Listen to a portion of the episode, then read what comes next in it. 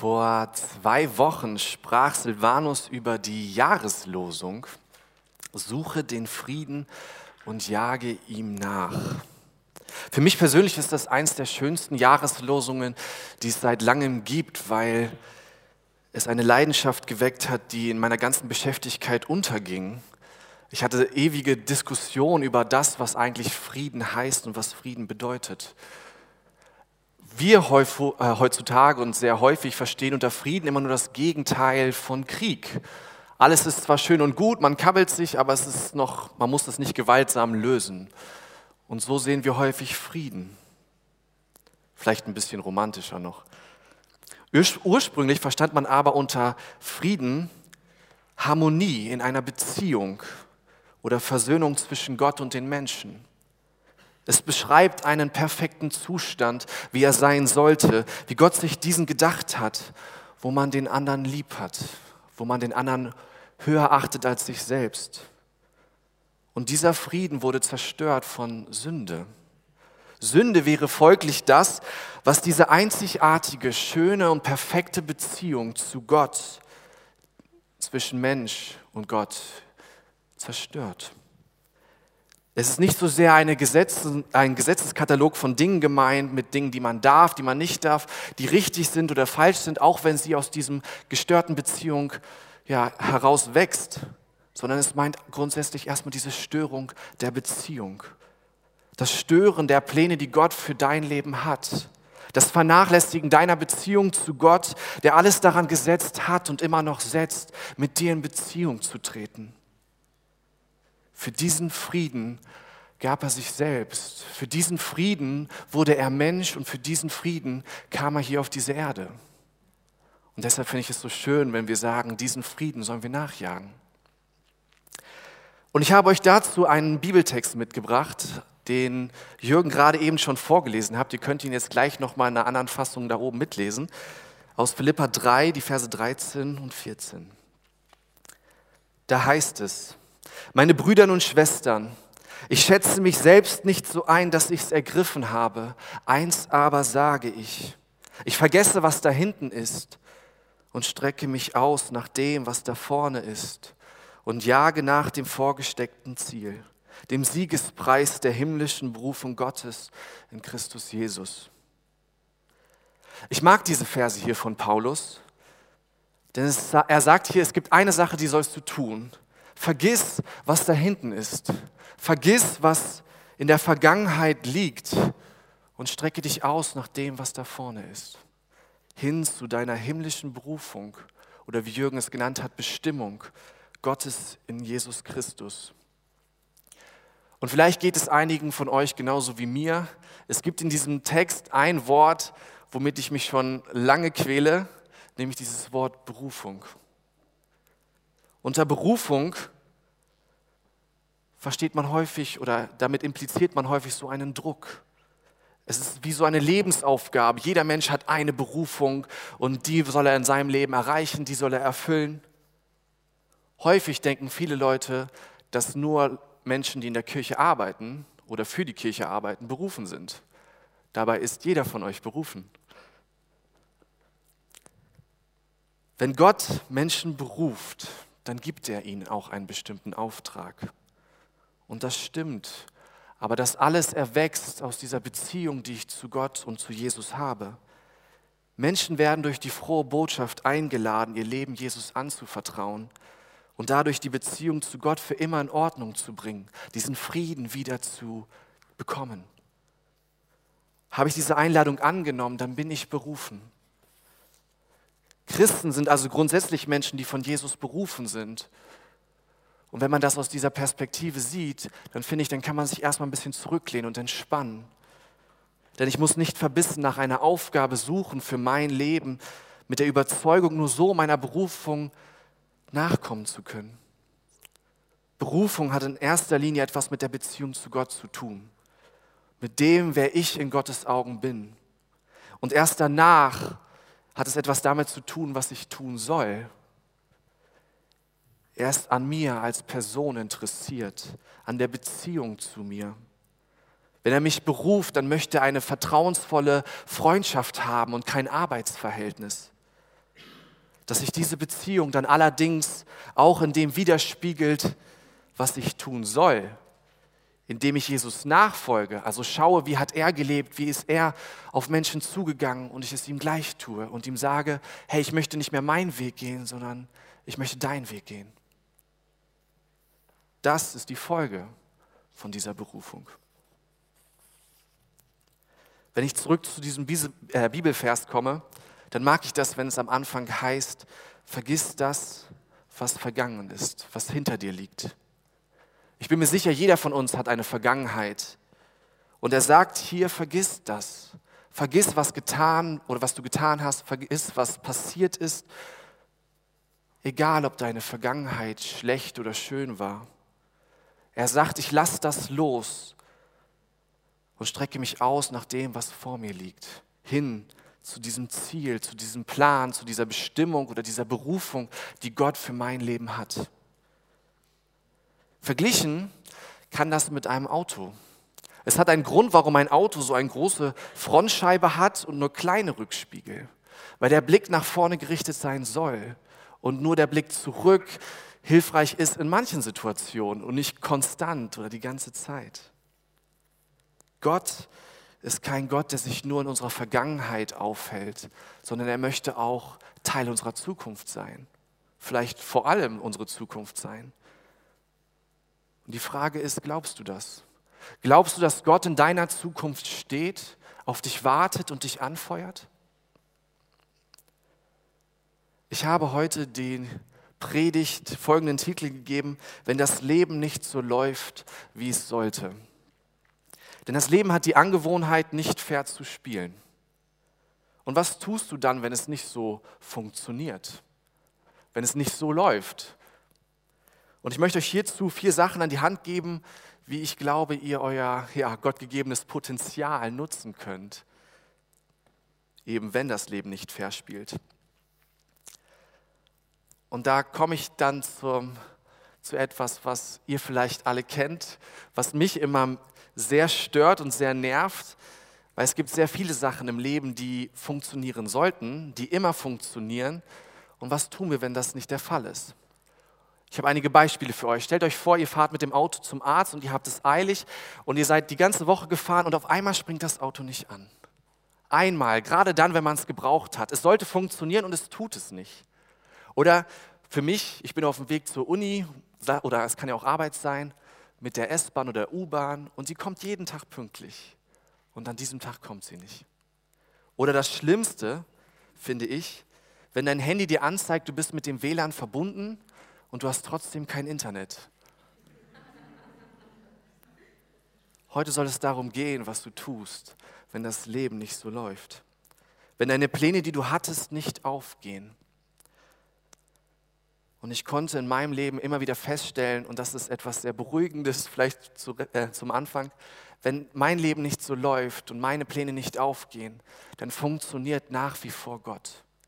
Gott ist treu und er ist trotzdem da, trotz all den Sachen, die ich mir vielleicht anders vorgestellt habe. Es gibt dazu passend einen Spruch, über den man sich manchmal so ein bisschen scherzhaft lustig macht. Da gibt es ganz viele verschiedene Formen von aus dem Sprüchebuch 16, Kapitel 16, Vers 9, wo es heißt, ein Mensch kann seinen Weg planen, seine Schritte aber lenkt der Herr. Bestimmt kennen einige den oder haben schon mal gehört. Jetzt im Nachhinein kann ich sagen, ich bin ziemlich dankbar dafür, dass meine Pläne nicht immer aufgegangen sind, weil ich glaube, es hätte sehr viel Chaos verursacht. Und es ist so erleichternd, dass Gott all das lenkt. Ich habe euch also, wie gesagt, vier Punkte mitgebracht, die euch ermutigen sollen. Und ich möchte mit dem ersten anfangen. Und ich habe Ihnen folgenden Titel gegeben. Wir müssen vorbei an Enttäuschung, Aufschub und negativen Gedanken. Und ich möchte mit Enttäuschungen anfangen. Ich bin mir sicher, jeder von uns hat schon mal Enttäuschung erlebt, wurde schon mal enttäuscht. Ob das von deinem Chef und Boss ist, ob es von deinem Gehalt ist, von deiner Beziehung, von deinen Kindern oder von dir selbst. Ich hatte vor vielen Jahren sehr viele gute Freunde in meinem Heimatdorf und wir haben jeden Tag Fußball gespielt. Wir waren zusammen im Fußballverein Wir sind zusammen zur Schule gegangen, wir haben jeden Tag etwas unternommen, jeden Tag. Und wie das so ist auf dem Dorf, wo nichts los ist, irgendwann wird es langweilig. Irgendwann hast du alles gemacht und ausprobiert und dann kommt man auf Ideen, die nicht unbedingt immer produktiv sind, die sind nicht immer sinnvoll und die sind auch manchmal nicht erlaubt. Und ich hatte sehr viele Freunde, die dann langsam angefangen haben, Sachen zu tun, die nicht erlaubt waren. Und ich hatte dann immer so ein schlechtes Gewissen. Und ich habe irgendwann zu meinen Freunden gesagt, ich kann da nicht mitmachen. Irgendwie beißt sich das für mich. Und sofort wurde ich von all meinen Freunden fallen gelassen. Und ich weiß noch, wie ich so enttäuscht war, weil ich dachte, boah, ich hatte so viele Freunde und jetzt will keiner mehr etwas mit mir zu tun haben, weil ich anscheinend nicht cool genug bin oder mich das nicht traue. Und ich weiß, ich war ziemlich verzweifelt in der Zeit. Und ich bin mir sicher, jeder von euch kennt vielleicht ähnliche Sachen, Enttäuschungen, wo es manchmal einem wirklich elend zumute ist. Und was dann der nächste Schritt häufig ist nach Enttäuschung, ist dieser Aufschub, ein Gefühl der Frustration, ein Gefühl von, jetzt stecke ich fest, ich komme nicht weiter, das kostet mich etwas. Vielleicht kennt ihr diese Gedanken, dass man sich selbst sagt, ich sollte schon längst hier vorne sein. Ich sollte schon längst mit meiner Beziehung das und das getan haben. Meine Karriere oder mein Bankkonto sollte schon längst dort vorne sein oder schon längst besser aussehen. Damals war ich sehr enttäuscht, dass ich all meine Freunde verloren habe, weil sie nichts mit mir zu tun haben wollten. Und ich wusste, das wirft mich zurück. Bald komme ich auf eine neue Schule und jetzt muss ich neue Freunde finden, weil die alten hatte ich nicht mehr. Und auch Fußballspielen im Verein ist schwierig, wenn keiner dich äh, mitspielen lässt. Und ich weiß, in dieser Zeit hatte ich das Gefühl, ich kam nicht weiter. Ich war enttäuscht, ich hatte das Gefühl von Frustration und wusste nicht, was genau abgeht. Ich hatte das Gefühl, ich bleibe stecken. Und dann kamen negative Gedanken. Kennst du das? Wenn man selbst so schlechte Gedanken hat, was sagst du zu dir selbst, wenn du solch schlechte Gedanken hast? Wenn dein Selbstbild so negativ wird, wenn deine Gedanken in den Keller gehen, wenn all deine Gedanken wirklich, wirklich schlecht sind. Ich finde es faszinierend, dass alle Welt versucht, um deine Gedanken zu kämpfen. Joyce Meyer schrieb in ihrem Buch Das Schlachtfeld der Gedanken, die Distanz zwischen Himmel und Hölle ist keine metaphorische Größe, sondern sie ist so groß wie die Distanz zwischen deinen Ohren. Gutes und Schlechtes kämpfen Tag für Tag um deine Gedanken. Und wer auch immer diesen Kampf gewinnt, der gewinnt dein Leben. Du bist das, was du denkst. Deine Gedanken schaffen deine Wirklichkeit. Paulus sagte dazu in 2 Timotheus 1, Vers 7, womit Gott uns letztendlich aber ausgestattet hat. Er schreibt hier, denn Gott hat uns nicht einen Geist der Furcht gegeben, sondern einen Geist der Kraft, der Liebe und der Besonnenheit.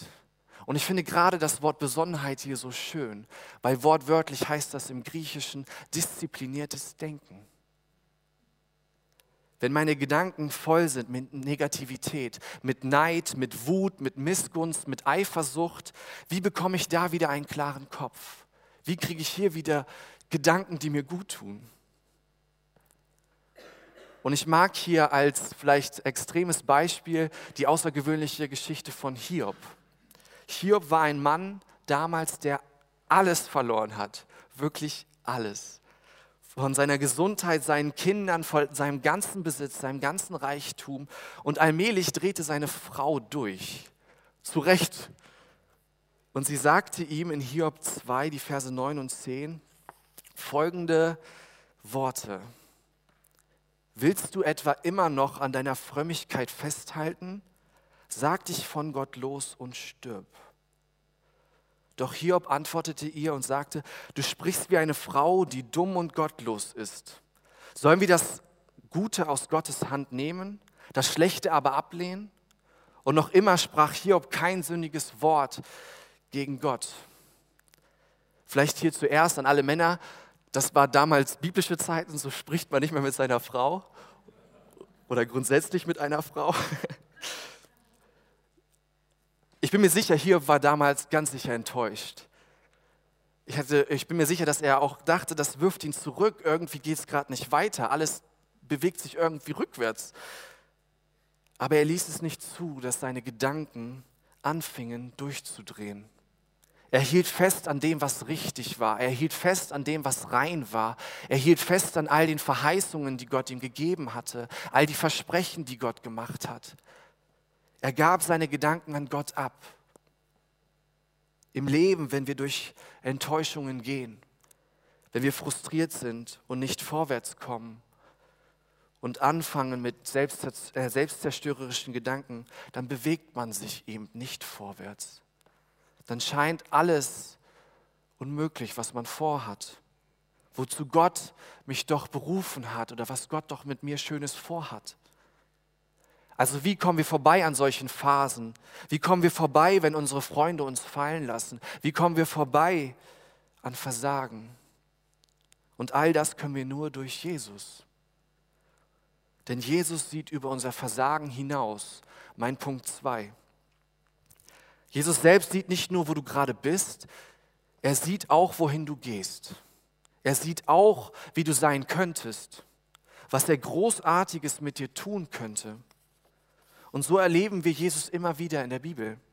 Jesus wanderte umher und er sah über das Versagen der Menschen hinaus. Er sah über ihre Verfehlungen hinaus, über ihre Gebrochenheit, über ihre Schuld, über ihr Versagen. Er sah das Potenzial in den Menschen was Gott jedem Menschen geschenkt hat. Ich habe zwei Beispiele für euch. Jesus ging die Straße entlang und er sah hinauf in einen Baum und da saß ein kleiner Mann namens Zacharias, wo jeder Mensch, der ihn kannte und er ihn sah, immer nur dachte, was für ein Dieb, was für ein Verbrecher, was für ein Dummkopf. Jesus sah was ganz anderes. Er sah darüber hinweg, er sah sein Potenzial. Jesus sah einen zukünftigen Gemeindegründer. Er sah einen Leiter der Gemeinde. Er sah jemanden, den Gott gebrauchen könnte. Oder mein zweites Beispiel. Jesus traf auf eine Frau am Brunnen, wo jeder nur sah, eine Frau, die keinen Mann halten kann, die von einem Mann zum nächsten geht und zum nächsten und zum nächsten. Jesus sah eine Frau, die zurückgeht ins Dorf und ihr Leben komplett dreht durch das Gespräch, das sie hatten. Gott sieht über deinen jetzigen Stand hinaus. Er sieht dein ganzes Potenzial. Wo andere dich vielleicht als wirklich Dreck oder Müll sehen, da sieht Jesus Gold. Denn Gott sieht über unsere Versagen hinaus, über unsere Probleme. Und wenn du Probleme hast in deinem Leben und nicht alles rund läuft, dann freue ich mich sagen zu können, willkommen im Club. Wir sind alle gebrochene Menschen, denn kein Mensch ist perfekt. Kein Mensch kann diesen Standard erreichen bzw. halten. Und wenn du nicht perfekt bist, dann bist du dennoch perfekt für Gott. Du bist perfekt für all das, was er mit dir vorhat. Gott kann dich gebrauchen über die wildesten Träume hinaus. Und dass er das getan hat, finde ich so schön, dass es in der Bibel so viele Leute gibt, die das getan haben. Wir haben einen Haufen von Namen und vielleicht kennt ihr diese ewige Liste mit allen Leuten. Und was bei denen alles schief lief. Ich habe ein paar mitgebracht, einfach nur zum Mut machen. Zum Beispiel war Noah war ein Säufer, Abraham war viel zu alt, Isaac war ein Tagträumer, Jakob war ein Lügner, Mose hat gestottert, Gideon war ängstlich, Simson war ein Frauenheld, Rehab war eine Prostituierte. Jeremia war zu jung, David war Ehebrecher und Mörder, Jona und Elia waren selbstmordgefährdet. Petrus hat Jesus verleugnet. Wenn man das alles so hört, dann kann man sagen, du darfst also unperfekt sein. Und Gott wird dich dennoch gebrauchen.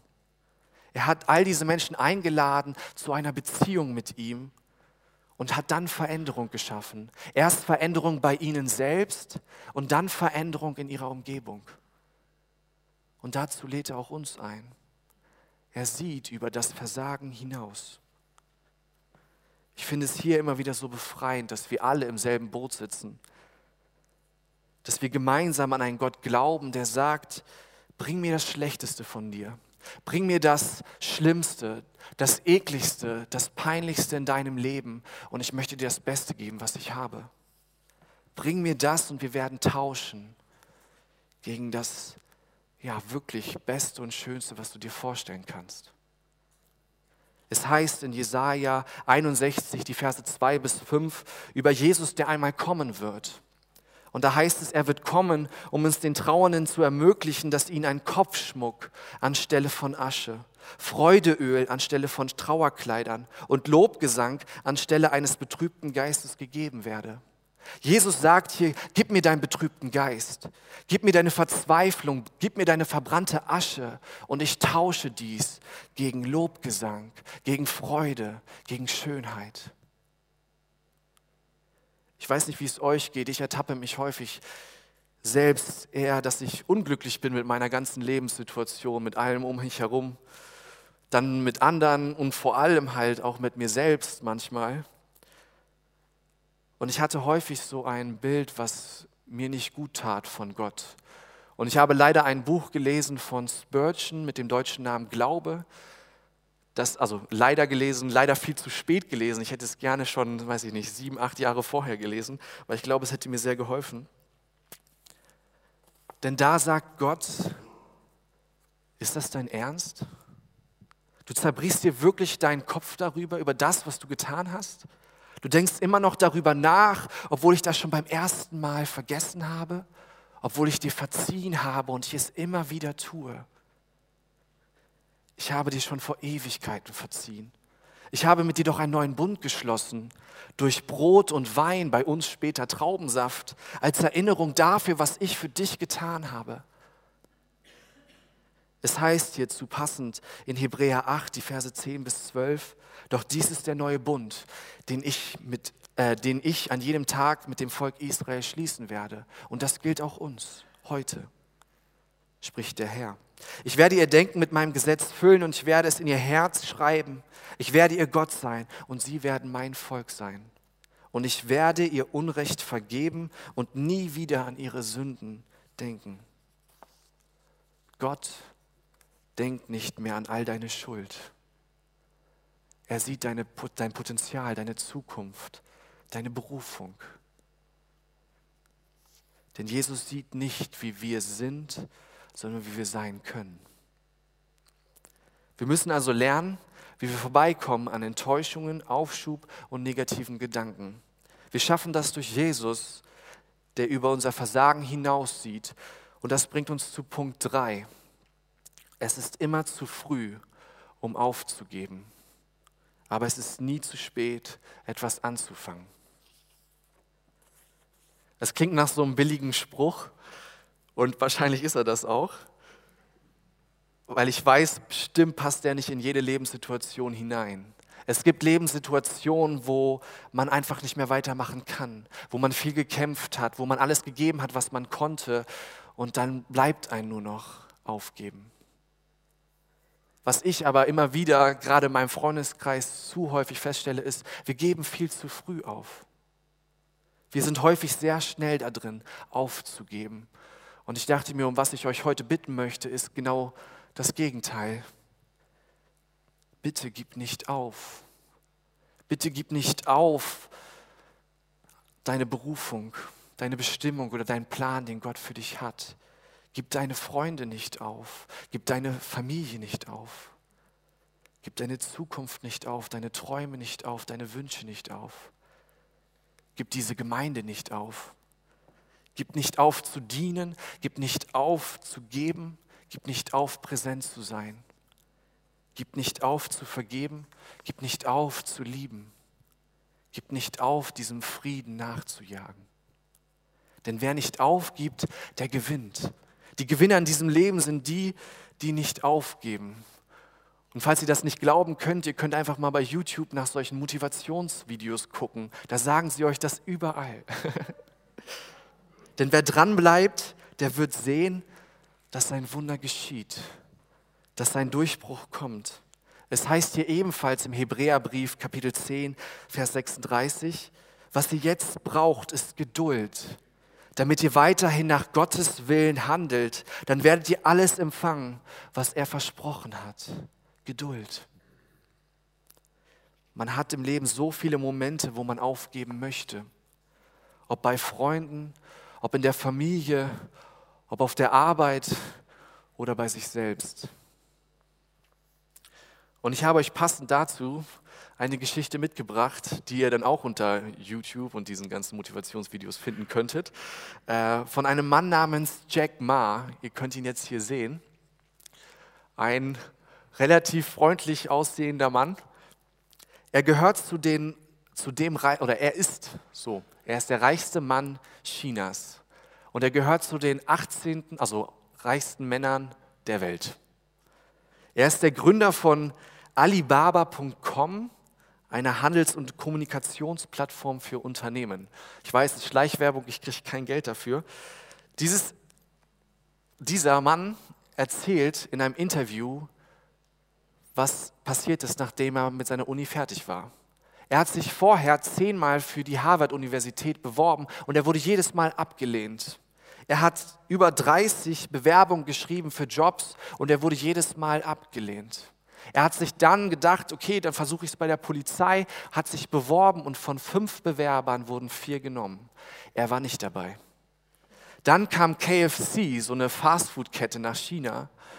Und auch da hat er sich beworben, wie 23 weitere Leute, also insgesamt 24. 23 wurden genommen und er war wieder nicht dabei. Und so geht sein Leben weiter.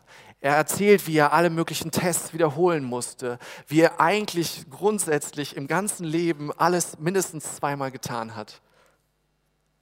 Er war an Enttäuschungen, Aufschub und negativen Denken gewöhnt. Und er beschloss sich aber davon nicht zu bremsen. Er beschloss nicht aufzugeben. Für ihn war es ein wesentlicher Bestandteil seines Erfolgs, nicht aufzugeben. Denn es ist immer zu früh, um aufzugeben, aber es ist nie zu spät, etwas anzufangen. Man hat jeden Morgen erneut die Chance, etwas Großes zu tun. Und ich möchte dich fragen, was gibt es in deinem Leben, wo Gott dir etwas aufs Herz gelegt hat? Jetzt am Anfang von 2019. Wo hast du das Gefühl, das solltest du mal im Angriff nehmen? Vielleicht jetzt in der nächsten Zeit. Und auch hier möchte ich dich bitten, fang an. Fang an, mit dieser Person ins Gespräch zu kommen. Fang an, der Person zu verzeihen, die dich verletzt hat. Fang an, freundlich zum anderen zu sein. Fang an, dir Zeit zu nehmen für dich und für andere. Fang an, Beziehungen zu bauen. Es ist nur zu früh, um aufzugeben. Jedoch ist es nie zu spät, um anzufangen. Gott sucht sich nicht die besten und fähigsten Menschen aus, die es in dieser Welt gibt. Gott sucht sich Menschen, die sich vorstellen können, die sich zur Verfügung stellen können für ihn, die sich vorstellen können, für ihn zu arbeiten, die das wollen. Ich komme zu meinem letzten Punkt. Er beruft Menschen zur Größe. Jesus tut das immer wieder. Immer wenn Jesus mit Menschen in Kontakt tritt. Und vielleicht hast du das Gefühl, wenn Jesus heute hier reinkommen würde und er dich anguckt, dann würde er sagen, ich bin enttäuscht von dir. Wie konntest du das tun? Wie konntest du das wagen? Warum? Was für ein schlechtes Bild von einem liebenden Gott. Und ich sage euch das, weil ich häufig genau so gedacht habe. Kaum habe ich etwas getan, habe ich das Gefühl, ich habe mich verworfen gefühlt. Aber Gott ist nicht jemand, der auf der anderen Seite steht und mit seinem Zeigerfinger wackelt, sondern Gott ist jemand, der dich in den Arm nimmt und der sagt, wir schaffen das gemeinsam. Denn wenn Gott dich heute treffen würde, würde er sich freuen und er würde rufen, weißt du eigentlich, was für großartige Dinge wir mit dir vorhaben? Wusstest du, dass wir uns alle im Himmel auf dich freuen? Komm und folge mir, wir haben so viel geplant für dich. Jesus traf immer wieder auf Menschen, die außen vor waren, die verstoßen wurden in der Gesellschaft.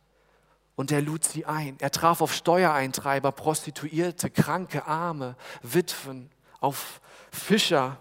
Und er sagte jedes Mal, komm und folge mir. Wir haben Großes mit dir vor.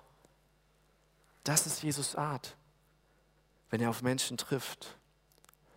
Du wurdest vom Größten geschaffen, um Großes zu tun. Meine letzte Geschichte für heute von Johannes dem Täufer. Dieser hatte nur eine Botschaft an alle Menschen. Mach dich bereit, Jesus kennenzulernen. Mach dich bereit, denn Jesus kommt. Räum alles beiseite, dreh um, leg alles Schlechte ab. Und dann eines Tages traf Johannes auf Jesus. Und er sagte, oh Mann, das ist dieser Mann, von dem ich immer erzählt habe. Das ist der Mann, den ich meinte. Und es heißt in 1. Johannes 1, 40 und die folgenden Verse, Andreas, der Bruder von Simon Petrus, war einer der beiden Männer, die Jesus gefolgt waren, weil sie gehört hatten, was Johannes über ihn sagte. Und sofort suchte er seinen Bruder Simon auf und erzählte ihm, wir haben den Messias gefunden, das bedeutet den Christus. Und dann nahm Andreas Simon mit zu Jesus.